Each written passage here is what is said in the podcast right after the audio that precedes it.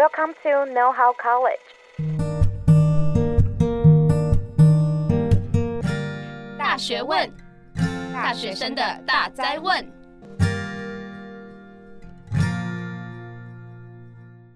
欢迎回来，《大学问》大学生的大哉问。我是主持人 Fanny。大家平常应该有在 YouTube 或是 IG 上面看到影片吧？那有没有想过，那些影片从毛片变成最后的成品，那些爆点啊、特效？以及梗图剪辑师是怎么做到的呢？今天我们很荣幸的邀请到了曾剪过 Uber Eat 广告、作品横跨广告和戏剧的剪辑师凯凯来大学问，跟我们分享担任幕后剪辑师的故事吧。让我们欢迎凯凯。我是凯凯，然后从事剪辑工作已经超过五年了，然后目前的话是广告、节目、戏剧或者是 YouTuber 的网络短片都有在做这样子。那想要问一下凯凯，你当初是怎么会想要成为剪辑师的？呃，其实一开始想成为剪辑师，是因为家里面就是我爸以前就会在剪那种家庭录影带，然后就 V8 吗？对对对，就是从小他就是拍我们这样长大的，嗯，然后就会剪，他自己就去用那个剪辑软体把它剪出来这样子，然后我就耳濡目染之下，在高中的毕业影片就请他教我剪之后，然后就决定踏上剪辑师这条路，因为那时候剪完就蛮有成就感的这样。那你一开始毕业的时候，就是直接当 freelancer 去接案吗？还是说，就是你有去其他的公司工作过？呃，其实我一开始我在大三的时候，我就去广告制作公司实习，然后实习实习到大四毕业之后转正职，然后正职大概在做了一阵子之后，就先离开了，然后就去当兵。当完兵之后呢，才去 YouTuber 的工作室里面，也是继续当剪辑师。所以其实前前后后，我先在公司待过将近五年的时间，然后才出来做 freelancer 这样子。哦，了解。在公司工作跟自由接案者，他们一天的工作的模式或是工作的安排，大概会是长怎样？那又有什么样子的差别？其实，在公司工作的话，就稍微单纯一点，就是时间到就上班，啊，时间到就下班。不过都是理想情况啦。对啊，通常是时间到上班，然后不会下班。那个客户哦，因为客户的部分就是，嗯，回复不一定会按照你的预期，所以说他有可能就是在你的下班时间前才回复，那你修改就会来不及在下班前完成，所以你就会再稍微拖到你的下班时间。但是当然我们还是会理想状态说，就是让你准时上班、准时下班这样子。对，但基本上就是也会周休二日，因为客户周末不上班嘛，所以我们周末也。没有东西可以改，所以就会周末也不上班。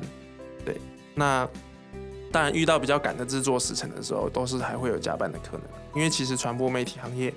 加班算是蛮蛮常出现的一个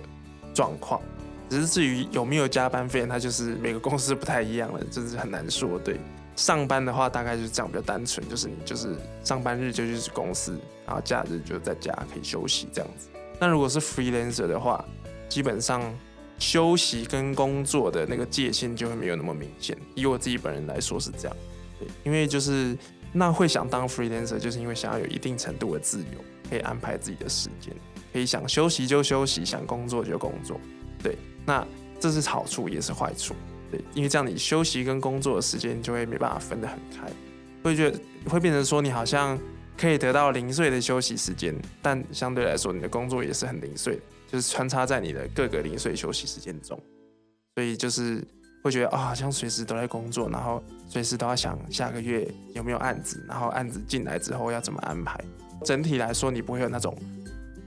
放松的感觉。对，反而说你上班的话，你就哦，反正六日我就不用工作，然后下礼拜又是新的一周，所以六日就可以好好放松。对，因为以前在我在公司上班的时候，我就觉得哦，我好像得到了真正的六日。然后，可是自从做 freelancer 之后就，就我好像没有休息过。那你有没有比较习惯，或是比较 prefer 哪一种工作模式吗？在就是有接触两种工作模式之后，我觉得人就是那种讲难听一点就是犯贱。我刚才想说你是想讲犯贱？人其实真的就是想做那个，是不是？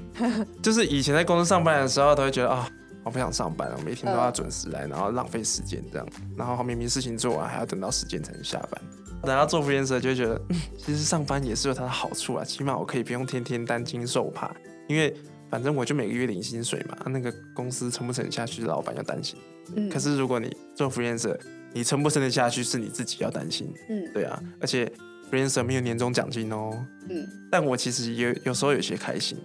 因为之前也是有发生过，就是年终奖金不如预期，然后心中有些有些失落。现在就觉得说，哦，我不用再有期待，所以也不会有失落。我听起来好像哪里怪怪，但是好像又蛮合理。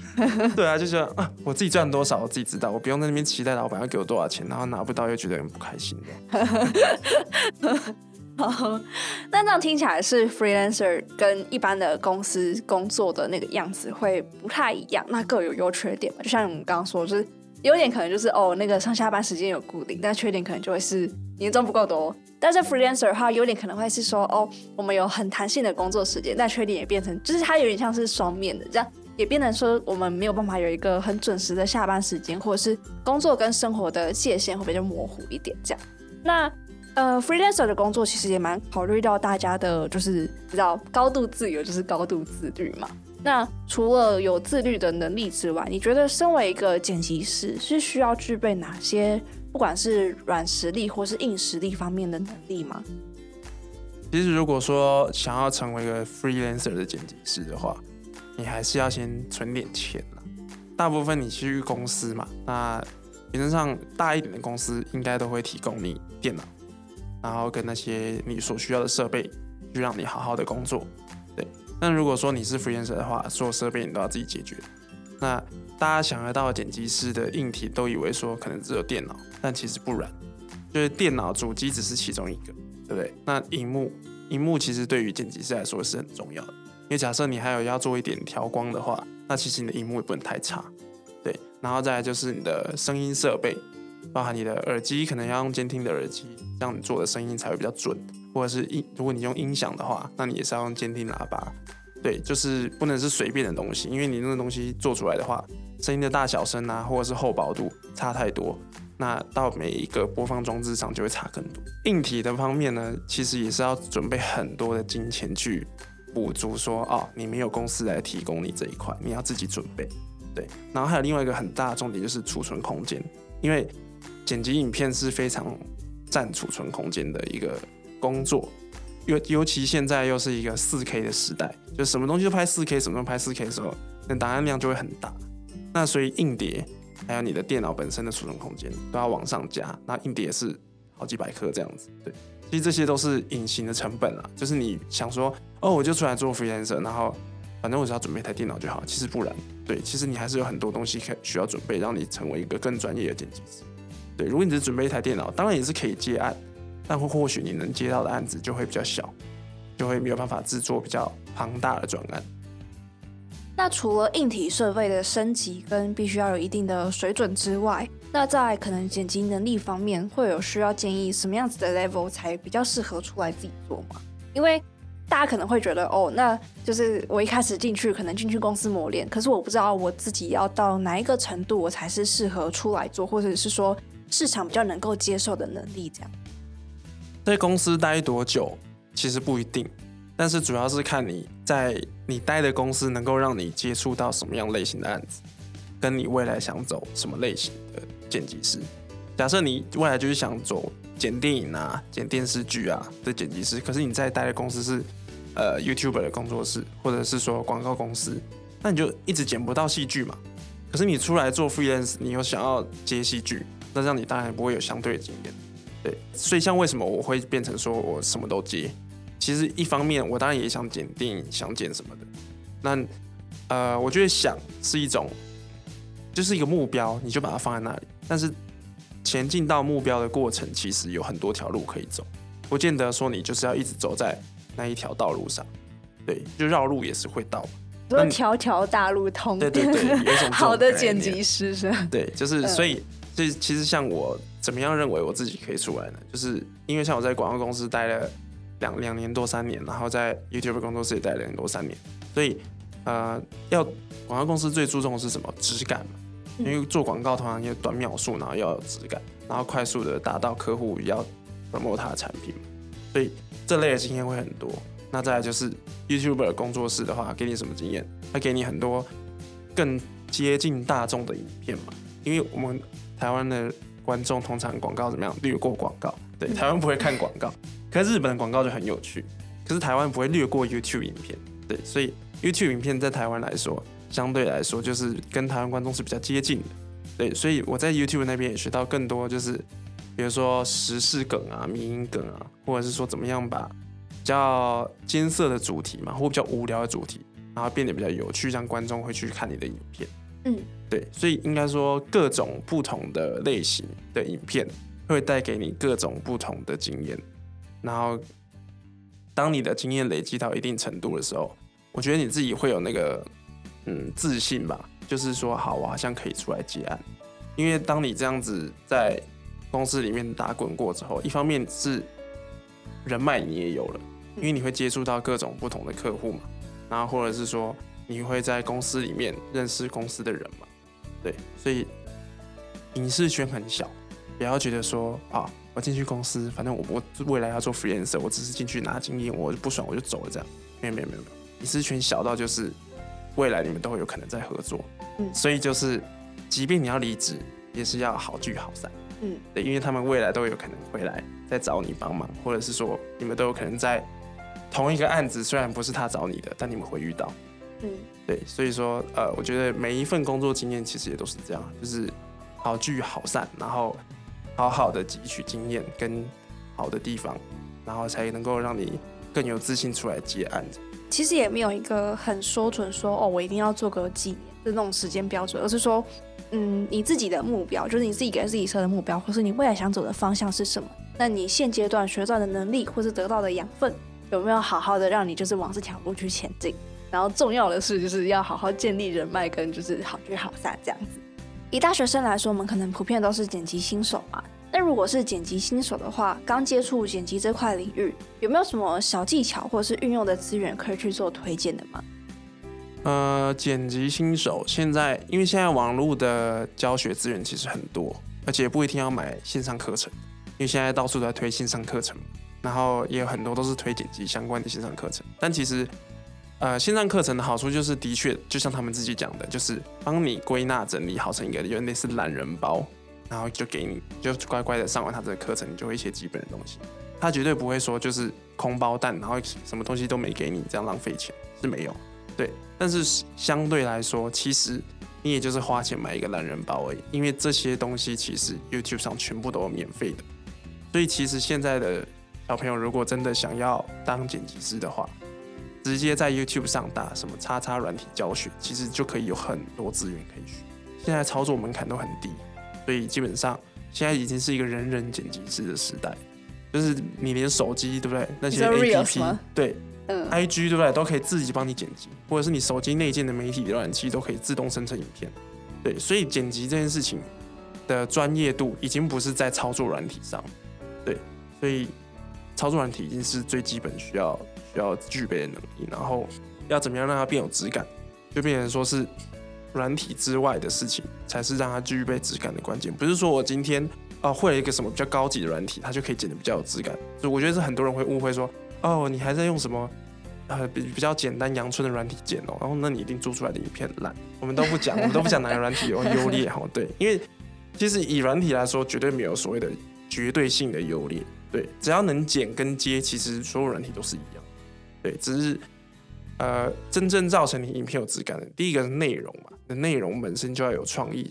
然后第二个就是呃，你的拍摄的设备嘛，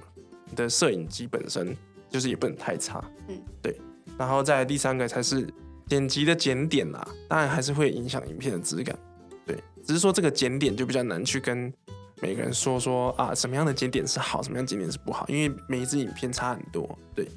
我觉得这有点像是，你知道我们在跟就是可能很厉害的师，嗯、很厉害的厨师去问说啊，这个东西要怎么样把它煮的很好吃？他就会回你说，就是他给你食谱，那就是这样子做啊。那有一些量或者是什么，就是有点像是修行看个人，就你要有一定的经验，或者是一定就是累积一定的作品或者是手感之后，你才会知道说哪一个点会是比较好，或是哪一个节奏是比较顺畅。确实，确实，其实真的是这样。所以其实每一个不同影片，我为什么一直在强调说你要看各种不同的影片，或者是说可以多学习每个不同影片的那种就是剪法，就是因为呃这些东西都可以带给你不同的养分，然后带给你不同的经验，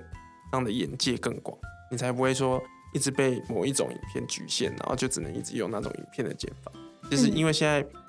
呃每一种影片的那个界限是越来越模糊的，就是电影、广告或者是 YouTube 短片，其实他们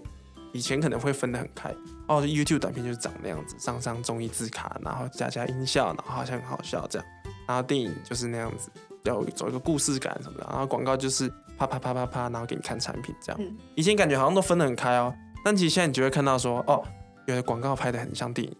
有的 MV 拍得很像电影，嗯，然后有的电影里面会加一些搞笑的元素，嗯，对，就是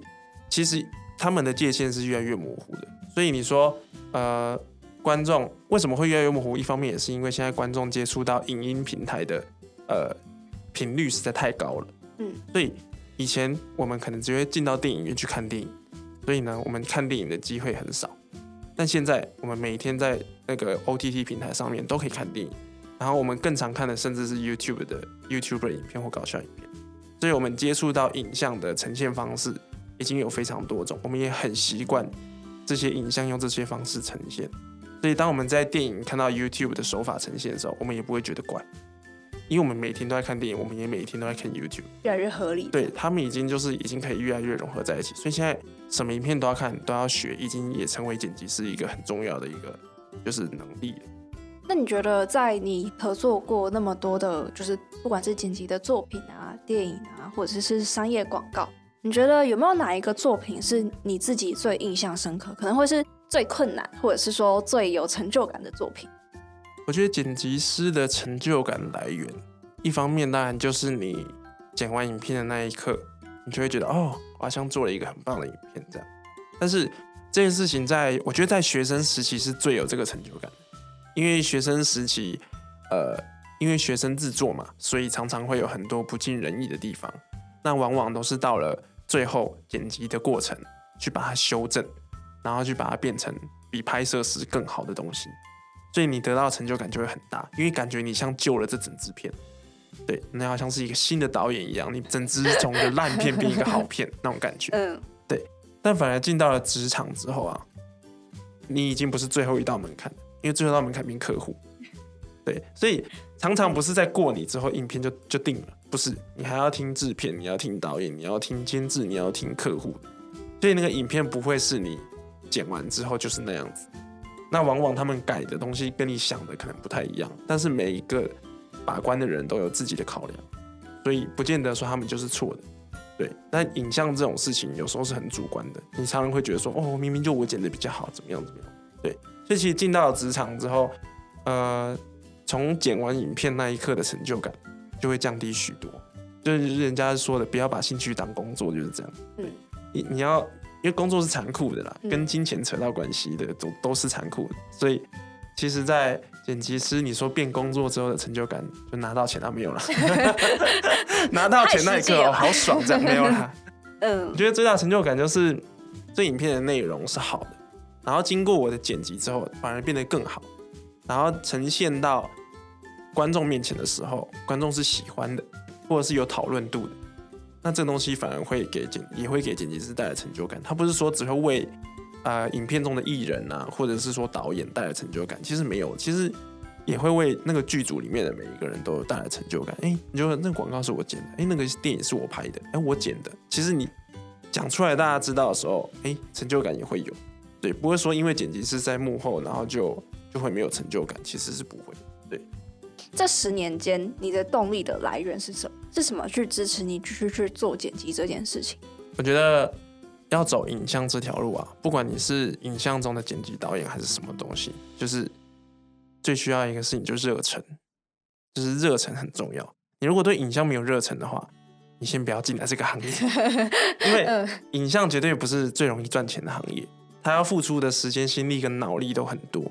但是他赚到的金钱，以台湾目前的环境来说，其实没有很多。嗯，对，因为啊、呃，影视产业是一个非常需要现金流的产业，但台湾就是因为人少，所以现金流比较不足嘛，所以不像对岸啊，对岸我们这个或是国际，对，或者是美国，他们那个人多地广，呃，金流多，对不对？所以他们的那个资金可以溢注到影视圈很多这样子，愿意投资的人很多，所以他们的待遇相对也会比较好，对，然后工时也比较正常。但以台湾目前的环境来说，工时长，然后呃，金钱呢，呃，可能有时候会不到位，就要啊帮忙一下啊这样，我是常常有这种情况，对。所以你没有热忱，你如果只想来赚钱，那你是很快就会做不下去的，对。那什么叫做热忱？就是你看到这个影片。你觉得它很不好的时候，你有一个心想要把它变得更好，纵使没有钱拿，对，你都想要把这个影片变得更好。那那不但是一种对自己的要求，主要也是对对影像的一种要求。我觉得要有某一种，这算什么强迫症？我觉得算是职人精神。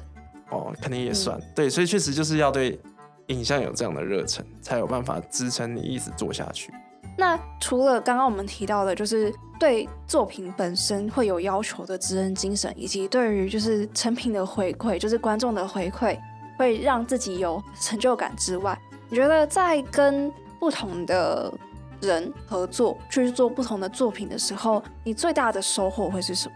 因为每个专案的复杂度也很不一样，然后遇到的人也很不一样，所以呢，跟每个人工作，跟每一次工作。的工作流程都会不太一样，那这些不一样都会让你在面对未来其他案子的时候，会有更全面，就好像你又多准备了一次那种感觉。就是比如说这一次我们档案因为很大，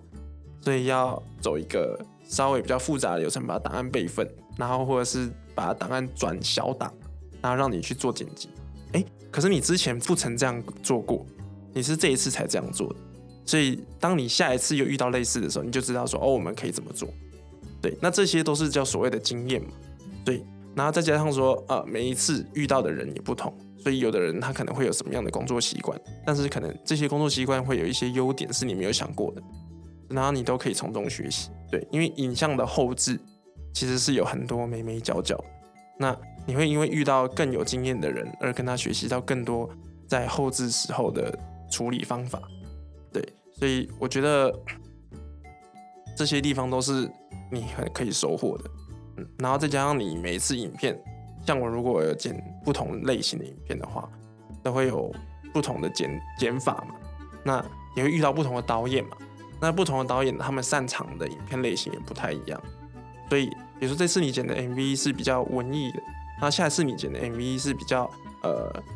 嘻哈的，好了，或者是比较意识流的那种。那你两个导演的擅长风格很不一样，他们能够告诉你的东西，跟你会剪出来的东西一定也很不一样。对，所以其实都是从，我觉得从人呐、啊，我觉得跟每一次合作，从人身上都可以学到很多。那你会觉得，就是你每一次遇到不同的人，是一种有点像是把自己归零的学习。我觉得，呃，年轻的时候，年轻，我现在是多老？就是刚大学毕业的时候，其实我觉得。很多人都是这样子，就是带着很多的棱棱角角，在这个社会走跳。就是你觉得哦，我大学毕业，然后我就是还很锋利，就是有人来跟你讲，对，有人来跟你 讲你不好，你好像都还不太接受。然后每一次的案子，因为你可能有一些前面的经验，会让你更有自信。然后其实你还很菜。那可是你就带着这份自信前往到下一个案子的时候，你就会发现哦，你又被打枪，可是你又不太相信，你会觉得说明明就是这样。所以其实年轻的时候人人角角很多，所以你不会觉得自己一直在归零学习。对。可是你越做越多，人家就说井底之蛙嘛。可是当你的眼界打开之后，其实你就会知道说哦，自己真的很菜，然后你就会带才会真的带着一个每一次都所谓的归零的学习，然后才去。跟每个导演碰面，每一个制作人碰面，这样把自己收敛一点，然后多多吸收一点别人给你的东西，这样对，确实是这样。对，跟不同的人合作，其实不只只是嗯，从不同人身上学习到不同东西，累积经验之外，也是一个扩大自己眼界的过程。那想要偷偷的灵魂拷问你一下，就是至今你做过了这么多作品，有没有哪一个作品是你最满意？我觉得最值得被拿出来讲。对，就是还是算是 Uber Eats 的案子，因为 Uber Eats 大家都一定知道是什么，所以当你拿出来讲，哦，这个我剪的，你就很有成就感。对，就是这是我刚刚讲的成就感的来源，这样。然后加上那个影片，我也剪得还算不错。对，所以我自己也蛮满意的那个，就是最后影片呈现出来的样子。对，就是哎轻快节奏，然后呃看起来很幽默，短短的这样，也不会说很冗长或什么的。然后大家反应也都蛮好的，就是汉典跟小戴那个广告嘛。那汉典跟小戴大家都喜欢，然后也都很棒。品牌本身带来的知名度，跟你自己对就是作品本身也很满意，这样。对对对对对，这这两个算是算是，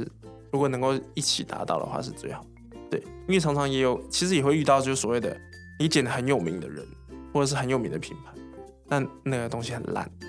其实是有的，也是有这种的。对，也是有剪过这种，就所谓的哦，这品牌很有名啊，但他他们的呃，可能决定这个影片的人的这一组人的 sense 不太好。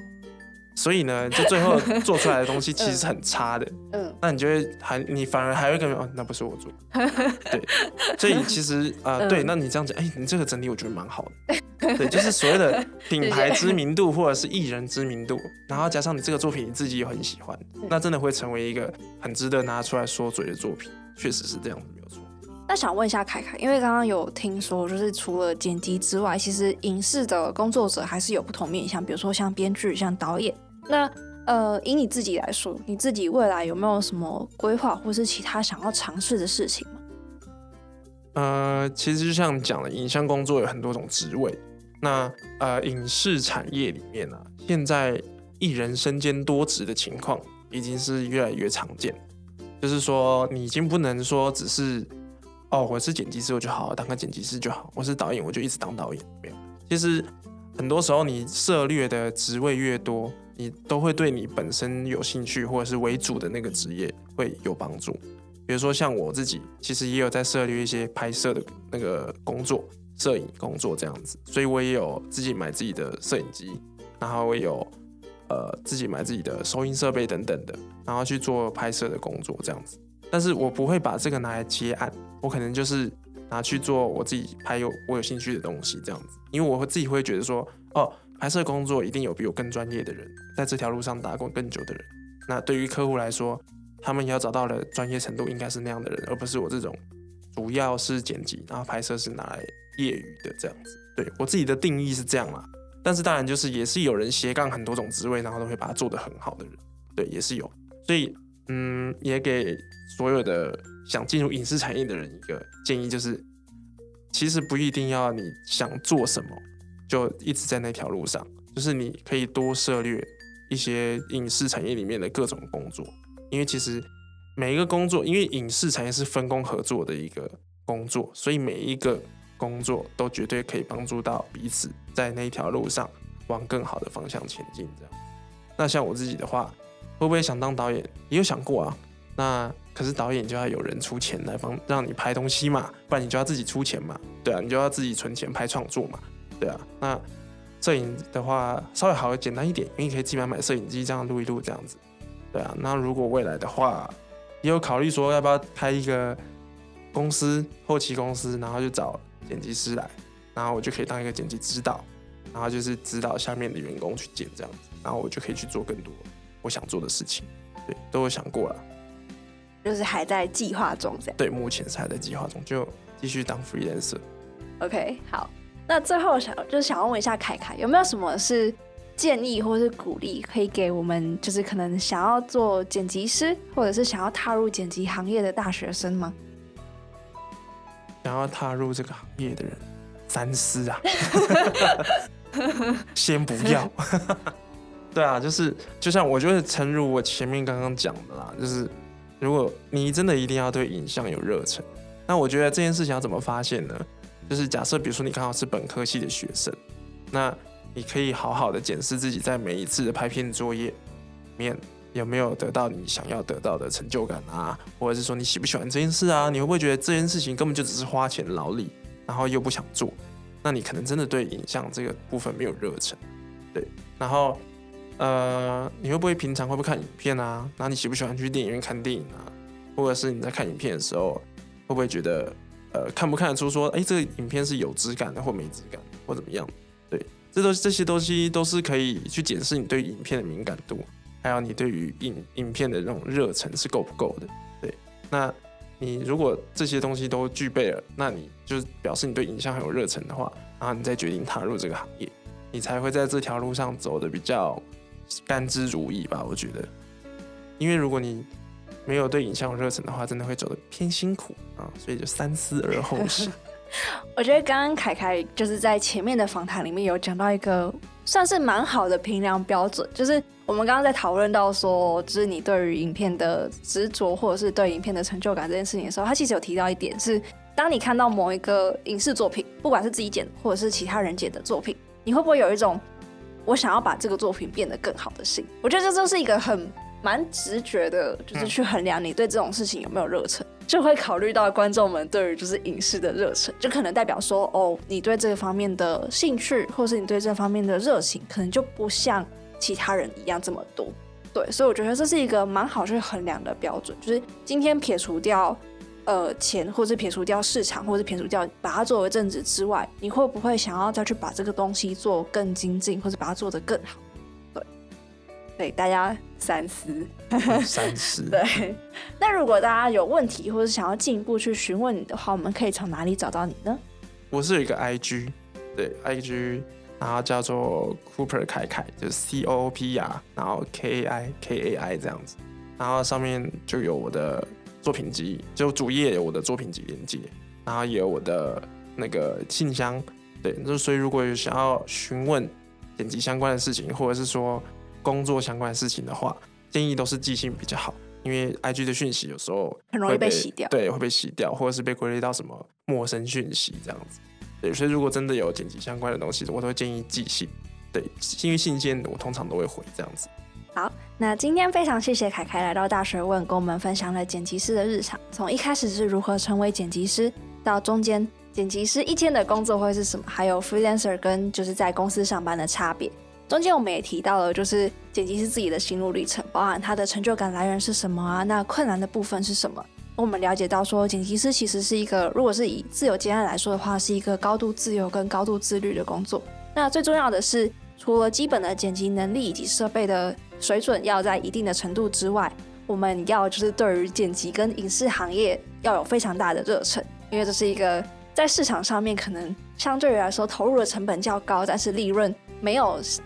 相对没有相对应的利润这样子，对，那也欢迎就是大家就是对于剪辑行业有兴趣的大家多方的尝试，不一定一开始就要当就是很专业的剪辑师，可以从嗯、呃、业余的或者自己有兴趣的地方去探索，那在网络上搜寻各种资源去帮助自己，就是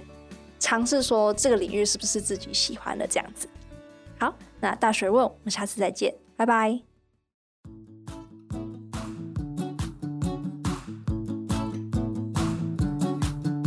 谢谢各位的收听，有其他建议、想听的节目主题，或是想对我们说说话，都欢迎在下方节目说明中找到我们的提问回馈箱连接，把你的想法分享给我们哦。我们下集见。